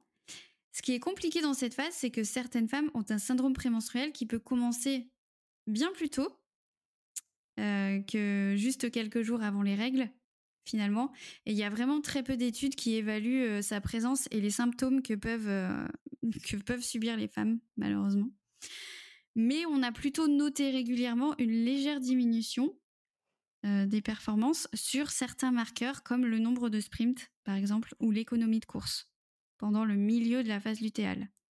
Par rapport, toujours en comparant par rapport à la phase folliculaire ou à l'ovulation, par exemple. Néanmoins, ce qu'on disait avec Manon tout à l'heure, c'est que dans l'étude des coureuses, l'effort n'était pas perçu comme plus éprouvant durant cette phase. Donc encore une fois, c'est difficile de savoir si le changement de climat hormonal a, lui seul, un réel impact sur les marqueurs de performance pendant cette phase. Par contre, de manière plus prononcée, même si l'effet était très faible dans la méta-analyse de McNulty, les performances sont régulièrement reportées plus faibles pendant les menstruations, ce qui va encore une fois dans le sens du questionnaire qui a été transmis à plus de 1000 femmes. Donc je le rappelle quand même, 80% euh, mentionnaient que leur cycle semblait impacter leur performance, avec la moitié des sportives récréatives qui disaient manquer des entraînements pendant leurs règles. Donc euh, voilà. Et 16% des sportives élites. Mais on, peut, on se pose toujours la question de ont-elles le choix? Et donc pour finir sur cette partie qui était un peu plus costaud, j'ai envie de dire, en termes de, de théorie et de, et de recherche, on espère vous avoir transmis quelques connaissances sur l'impact que pourraient avoir les fluctuations au cours du cycle sur les performances. On tient quand même à souligner que on observe des tendances effectivement qui se dessinent par rapport à ces recherches, mais que chaque femme devrait en priorité considérer les piliers qui influencent certainement sa pratique sportive, c'est-à-dire son sommeil, son alimentation, son envie de s'entraîner, sa motivation, etc. Et euh, on, vous encourage vraiment à comprendre votre cycle et ce qui peut intervenir dans le succès de, vos perfs, votre, envie de vous entraîner, etc. Euh, parce que c'est hyper important euh, que vous pratiquez pour le loisir ou en vue de certains objectifs. Super intéressant, très dense. c'est vrai qu'on a à cœur de sourcer ce qu'on vous raconte. Donc on a conscience que c'est pas toujours facile de suivre, mais voilà, vous savez un peu ce qui se dit dans les papiers et puis finalement, faire de la recherche, c'est lire plein de papiers qui disent des choses différentes, et voir qu'est-ce, que, qu'est-ce qui fit le plus en fonction de comment ça a été fait. Donc, merci vraiment pour ce travail de vulgarisation, Barbara. C'était pas évident, j'imagine. N'hésitez pas à nous poser des questions. Si vous en avez, on y répondra avec, avec grand plaisir. Euh, c'est pas évident en fait de, de vous transcrire des, des, termes scientifiques qui sont genre ultra chiants. Ouais, c'est ça. Genre l'économie de course, euh, par exemple. C'est pas évident. Et parfois, les raccourcis qu'on peut faire peuvent, euh, peuvent être discutables, en fait, finalement. Et, et donc, on essaye de, de, vulgariser sans trop défaire le message initial. Exactement. Et sans trop dénaturer, euh, finalement, la complexité des choses. Bien sûr. En tout cas, là, on vous a pas mal parlé des cycles menstruels. Et moi, c'est quelque chose que je dis beaucoup à mes collègues, c'est que toutefois, l'absence de cycle, ça devrait encore plus inquiéter pour moi qu'un impact ou une variation de performance au cours du cycle. Notamment en ce qui concerne le REDS, euh, qui inclut notamment la triade de la sportive et qui, je pense, on reviendra dessus. Donc, euh, l'absence de, de, menstruation va impacter hormonalement en fait d'autres tissus, notamment la santé osseuse, mais pas que. et, et, cette absence de menstruation, elle est due notamment à un faible apport énergétique. Donc c'est ça le, le, le, REDS, vraiment de manière très résumée. Et pour moi, quand on me pose la question en tant que kiné, bah, qu'est-ce que je dois faire? Est-ce que du coup, comme il y a de la laxité ligamentaire ou que mes joueuses courent moins mmh. vite, qu'est-ce que je fais? Je dis attends, attends, attends, déjà. Pose la question de comment elles le vivent, est-ce qu'elles se traquent déjà, est-ce qu'elles sont au courant? Pose la question de la contraception, est-ce qu'elles en ont une? Parce que du coup, là, ce qu'on vous a parlé, ça, n'inclut que les cycles naturels. Et surtout, je crois que pour moi, en tant que thérapeute, en tout cas quelqu'un qui s'intéresse d'un point de vue médical, ou même un coach, si vous voulez faire, ou d'un préparateur physique, en termes d'un point de vue préventif, une absence de menstruation doit vraiment faire réagir et inquiéter plus que, que des menstruations abondantes, même si c'est la, phrase qu'on entend partout, pas normal d'avoir mal pendant ces menstruations. pour le moment, on a du mal à sortir des recettes qui marcheraient pour tout le monde sur comment soulager les douleurs liées au cycle. mais sachez vraiment que d'un point de vue de santé, le REDS, c'est une vraie saleté. Donc il faut vraiment pas passer à côté et tous les interlocuteurs qui sont en lien avec des femmes doivent au moins être au courant de ça. Et il y a des témoignages de sportifs qui commencent de plus en plus à sortir par rapport à ça. Et elles dénoncent aussi l'errance médicale auxquelles elles font face avant mmh. qu'on les diagnostique. Et ça, c'est pas normal. Franchement, ça doit changer là dans les cinq prochaines années. Il faut vraiment que les kinés, vous soyez alerte là-dessus, sur la survenue de fractures de fatigue de manière répétée chez une femme qui fait des sports énergétiquement, enfin énergivores en tout cas, en l'absence de traumatisme. Franchement, poser la question toute simple de Vous avez vos règles? Excusez-moi, c'est une question un peu étrange. Est-ce que vous avez vos règles? Voilà, vraiment, pour moi, ça, ça a peut-être plus d'importance que l'impact des différentes phases. Même si je fais une thèse là-dessus, pour moi, c'est un des gros highlights, c'est quand même mmh. l'absence de menstruation qui, doit, qui doit questionner. Il y a aussi d'autres événements comme la survenue de la ménopause. Tu veux rajouter quelque chose, Barbara? Ouais, je rajoute juste quelque chose sur le RED. c'est qu'il n'y a pas besoin d'être sportif de haut niveau mmh. avoir un REDS. Euh, je peux en témoigner, hein. euh, j'ai été en REDS euh, très longtemps. Quand j'ai commencé à glisser dans l'anorexie, puis bon, après phase d'anorexie, voilà, très bien. mais même, même quand, même quand j'étais en guérison en fait de l'anorexie, et je vous assure que c'est long.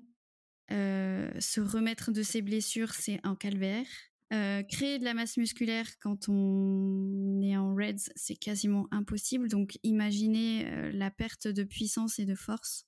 donc vraiment, euh, c'est hyper important d'avoir d'avoir ça en tête et je suis complètement d'accord avec toi, Manon. Donc voilà, le, juste je rajoute que le Reds, c'est vous n'avez pas besoin d'être sportive, de, de coacher des sportifs des JO ou d'être sportif des JO. Euh, ou, sportifs de très haut niveau pour être euh, touchés par le REDS, euh, ni d'avoir des troubles du comportement alimentaire. Là, je vous ai, mentionné mon témoignage. effectivement, c'est vrai que il y, a beaucoup de sportives hein, qui sont touchés soit par des troubles du comportement alimentaire, soit par des désordres alimentaires, donc petits troubles en fait qui sont plus légers, qui ont quand même des difficultés avec la nourriture. Et c'est hyper important d'en avoir conscience. Et comme Manon, moi, je vous dirais que la première question à poser, c'est euh, excuse-moi pour cette question qui peut paraître indiscrète, mais en fait, c'est un indicateur qui, pour moi, va m'aider à savoir si tu es en bonne santé. Est-ce que tu as tes menstruations? Euh, Est-ce qu'elles sont régulières? Est-ce que tu sais combien de temps durent tes cycles? Est-ce que tu comptes les jours? Entre tes règles.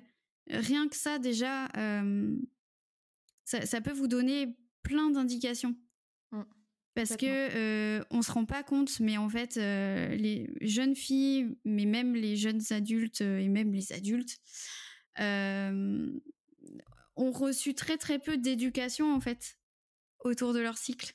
Et donc rien que de leur dire, ben le premier jour de tes menstruations, c'est le premier jour de ton cycle, et le dernier jour avant ton autre cycle, c'est ton dernier jour de cycle, et compter ça, ben c'est déjà une étape pour elle. Mmh. Ouais, je pense. Bien que s'y intéresser. Ouais, c'est vraiment une question à, à pas manquer. Mmh. En tout cas, ça, on ne doit pas passer à côté maintenant. Et du coup, je pense qu'on fera un épisode dédié parce que le Reds, on nous passionne toutes les deux. Mmh. J'ai beaucoup de questions depuis que j'en ai parlé. Alors, une des, un, quelque chose qui, qui, qui, est prédominant dans le Reds, c'est vraiment l'insuffisance d'apport calorique. Et je pense que pour aussi d'un point de vue thérapeutique, dites-vous que vous êtes dans un état de stress métabolique qui est très, très important et qu'il faut sortir de cet état de stress métabolique, en fait.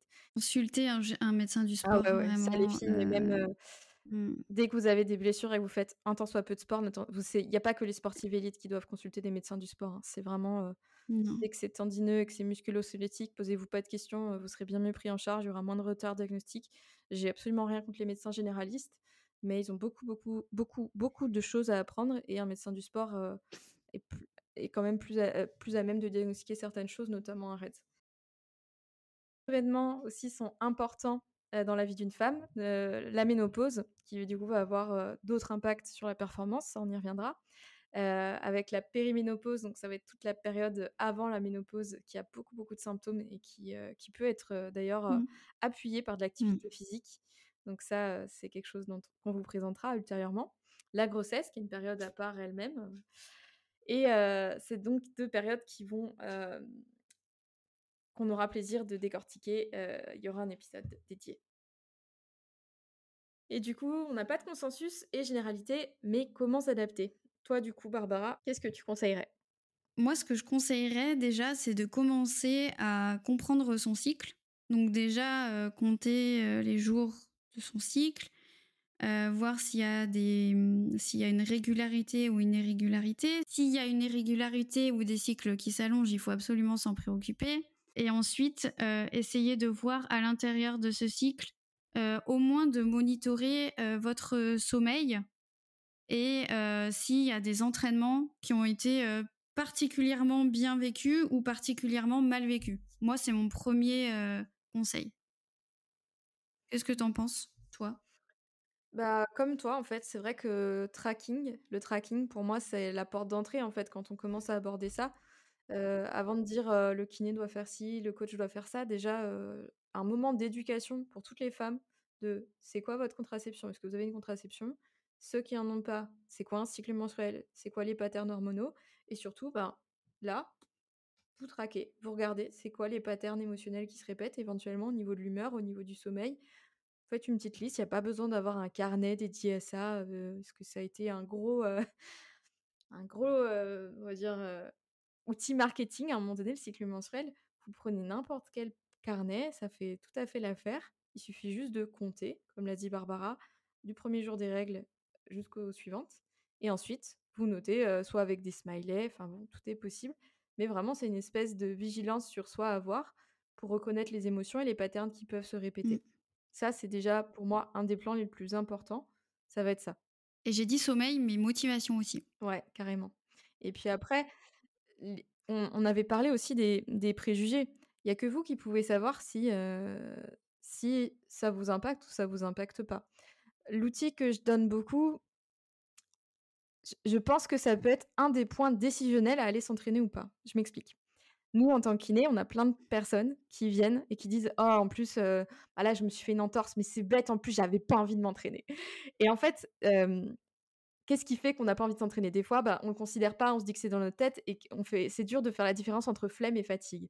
Mais si en plus vous savez que vous êtes dans une phase où c'est plus stressant, que vous avez d'autres choses à gérer au-delà de votre charge mentale, si déjà votre charge mentale, par exemple, est un peu plus importante, hem, en fait, il faut considérer tous les points de votre journée. Si par exemple, vous avez eu votre déménagement, vous avez porté des cartons toute la journée, qu'en plus après vous êtes allés bosser l'aprèm parce que vous avez pas pu poser votre aprèm, que vous êtes prof des écoles, les enfants ont été insupportables, vous arrivez à votre entraînement de hand, non mais enfin, clairement déjà vous avez pas du tout la bonne vigilance. Alors si en plus vous avez pas envie de vous entraîner et entre guillemets, vous êtes dans la phase moins favorable hors du pic œstrogénique, parce qu'il y a pas forcément de bonne ou de mauvaise phase, pour, heu, citer, heu, Astérix Mission Cléopâtre: «Il n'y a pas de bonne ou de mauvaise situation».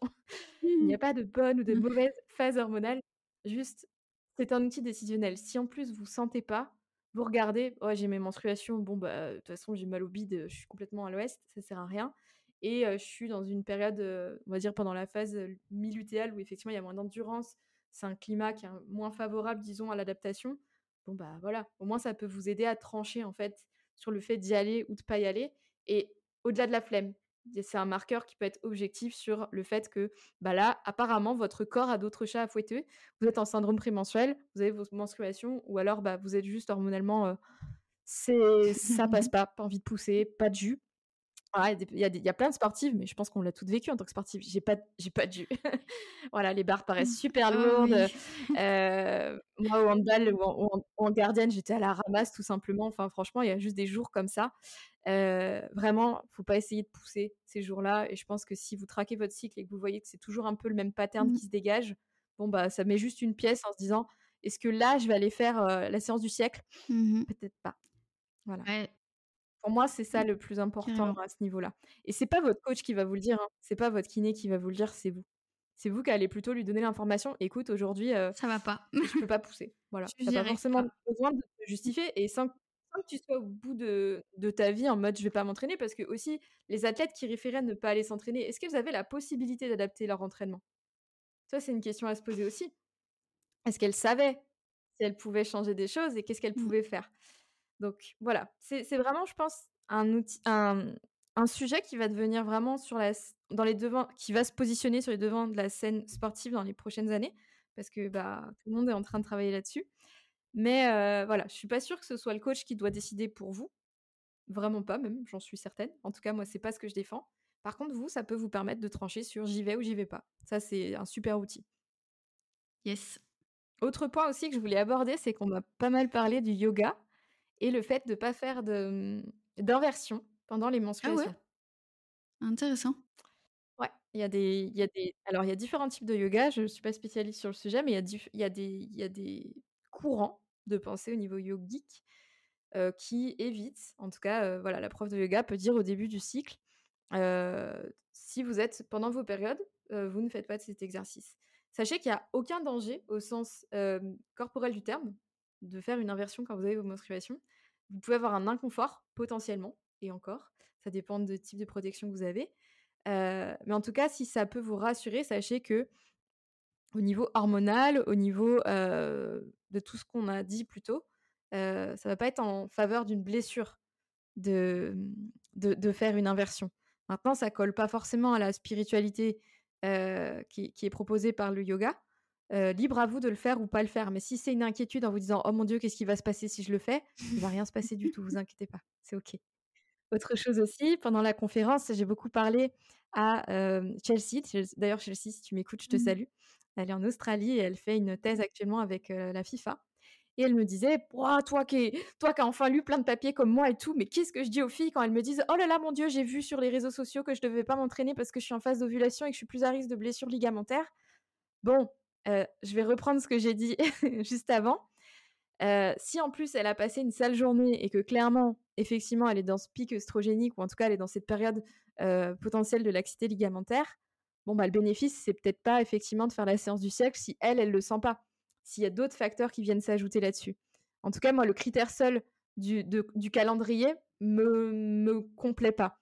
Et ma Xan aussi que j'ai rencontré en Australie, je vous avoue que les Australiens sont pas pro application. Mmh Déjà pour la confidentialité des données, c'est vrai que mmh. personnellement j'ai tendance à accepter sans trop lire ce que je suis censée, vous voyez les, fameuses conditions générales.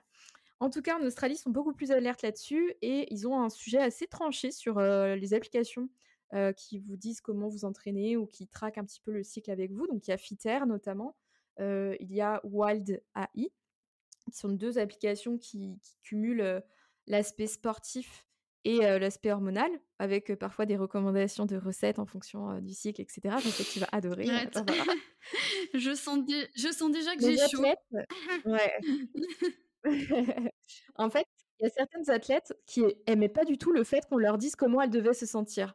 Donc pour certaines femmes, ça va être super utile parce qu'elles ont du mal à s'écouter justement et du coup, ça va leur permettre de se dire ah oui, effectivement, je suis pas super résiliente en ce moment, je me sens pas en super forme. Pour d'autres, clairement, euh, non merci, j'ai pas envie d'ouvrir mon téléphone et que mon téléphone me dise comment je dois me sentir parce que je suis à tel jour de mon cycle. Donc très clairement, c'est très individuel. Je pense qu'on n'a pas encore tout à fait compris qu'est-ce qui faisait qu'on était hormonodépendant ou pas. Je pense vraiment que c'est très individuel et que c'est des choses pour le moment qu'on n'a pas encore bien identifiées. Je pense vraiment qu'il y a des femmes, c'est pas dans votre tête, si vous sentez qu'il y a des patterns qui se répètent, c'est comme ça. Le syndrome prémenstruel, ça peut aller jusqu'au trouble dysphorique du cycle menstruel, qui est vraiment une pathologie psychologique qui est assez difficile, qui peut vous amener à des états de dépression tous les mois. C'est quand même très très lourd à vivre.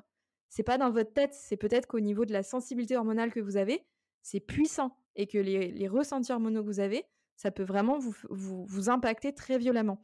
Pour d'autres, peut-être que ça ne fait rien et c'est OK aussi. Et l'avantage d'avoir des grosses cohortes, c'est que c'est normalement ces personnes-là vont lisser un peu les effets. Et c'est ce qu'on espère avoir. Donc dès que vous pouvez participer à Mmh. des études sur le cycle menstruel, s'il vous plaît, inscrivez-vous, aidez-nous, aidez-nous, aidez-nous à, à mieux comprendre tout ça. Mais voilà, on veut vous faire prendre du recul. On espère que vous avez peut-être quand même un peu mieux compris tout ça. Comme l'a dit Barbara aussi, bah faut quand même garder les piliers. J'ai beau faire une thèse là-dessus. Euh, si vous mangez pas et que vous dormez pas, euh, je suis pas sûre qu'il faut incriminer la progestérone pour votre mauvais match, d'accord? Donc euh, on, on va repartir sur les basiques sommeil, alimentation, stress, entraînement. Déjà ça, quand c'est calibré, vous pouvez commencer à vous amuser à regarder qu'est-ce qui se passe hormonellement parlant, à faire du, euh, du biohacking si vous êtes un peu geek et que vous voulez voir comment vous pouvez faire encore mieux, à vous adapter en vous entraînant avec votre physiologie selon les théories. Mais faites, faites-vous plaisir, mais contrôlez bien tout le reste. Et, et à vous de voir aussi si vraiment vous sentez que ça fait quelque chose ou pas. Il n'y a que vous qui pouvez Voilà. savoir. Il faut pas, faut pas que ça devienne une, faut pas que ça devienne une charge mentale non plus. Voilà, je pense que, je pense que t'as tout dit. Sinon. Voilà, franchement, c'est un sujet qui est passionnant, qui, je me rends compte, est de mieux en mieux accueilli par tout le monde. hein. Donc vraiment, c'est super chouette. N'hésitez pas à, en parler autour de vous, à, en parler à votre petite sœur, à en parler à votre maman. Enfin, c'est génial aussi de, le faire au niveau des générations. Au niveau des patientes, euh, c'est trop chouette quand on a des gramounes, dire mais comment c'était vos premières règles? Est-ce qu'on vous a expliqué ce que c'était? Et en fait, c'est là où on se dit, Waouh, on est à des années-lumière quand même, on a de la chance de pouvoir Mhm. parler de ça aussi librement. Ouais. Donc voilà, l'éducation est un pouvoir, la connaissance est un pouvoir. Mm. On a la chance d'être dans un pays où on peut faire tout ça.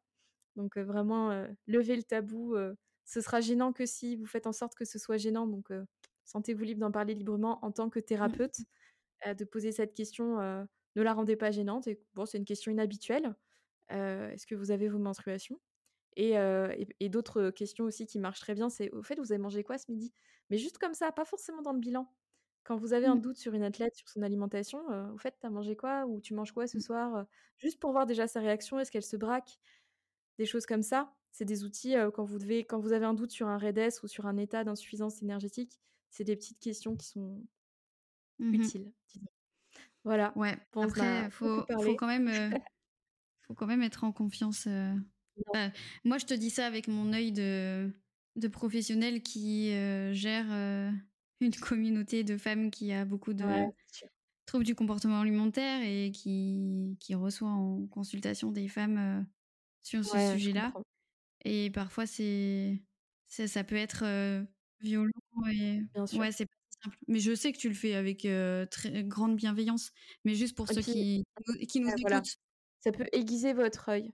Si vous avez un doute sur cette pathologie, pour moi, c'est vraiment déjà savoir le reconnaître. Et des fois, ça passe par euh, ces questions-là, de se dire, Hum, ok, il est en train de se passer quelque chose, quoi, je ne sais pas, mais Mm. voilà. Bref, en tout cas, c'est pas forcément le sujet du podcast, on Ouais. coupera sans doute.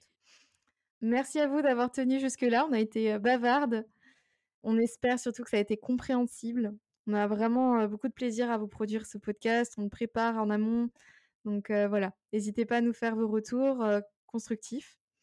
On, les, on les lira avec beaucoup d'attention et on essaiera d'ajuster pour le prochain épisode. À chaque fois, on essaye de, faire ça mieux. Donc voilà, merci Barbara pour, pour tout ça. C'était super chouette. Bah, merci à toi. J'ai adoré aussi les recherches que tu as faites et ce que tu as partagé. Donc, donc, trop cool. Et pour le prochain épisode, on va vous apprendre à traquer votre cycle, justement. Euh, les outils pratiques qu'on utilise, euh, quels sont les éléments euh, reconnaissables que vous pouvez, que vous pouvez mettre, enfin, investiguer vous. Soyez votre propre chercheuse. voilà, ce sera le sujet du prochain épisode. En tout cas, prenez soin de vous. Prends soin de toi, Barbara, et à bientôt. À bientôt. Prends soin de toi aussi. Merci à toi d'avoir été jusque-là. Si tu as aimé cet épisode, n'hésite pas à laisser 5 étoiles sur ton appli de podcast préféré et des commentaires bien sûr. N'hésite pas à nous dire ce que tu as aimé ou ce que tu voudrais voir améliorer. Et dans notre prochain format d'interview, si tu veux écouter quelqu'un en particulier sur le sujet de la femme sportive, n'hésite pas à nous le suggérer en commentaire ou en DM sur Instagram. Allez, à bientôt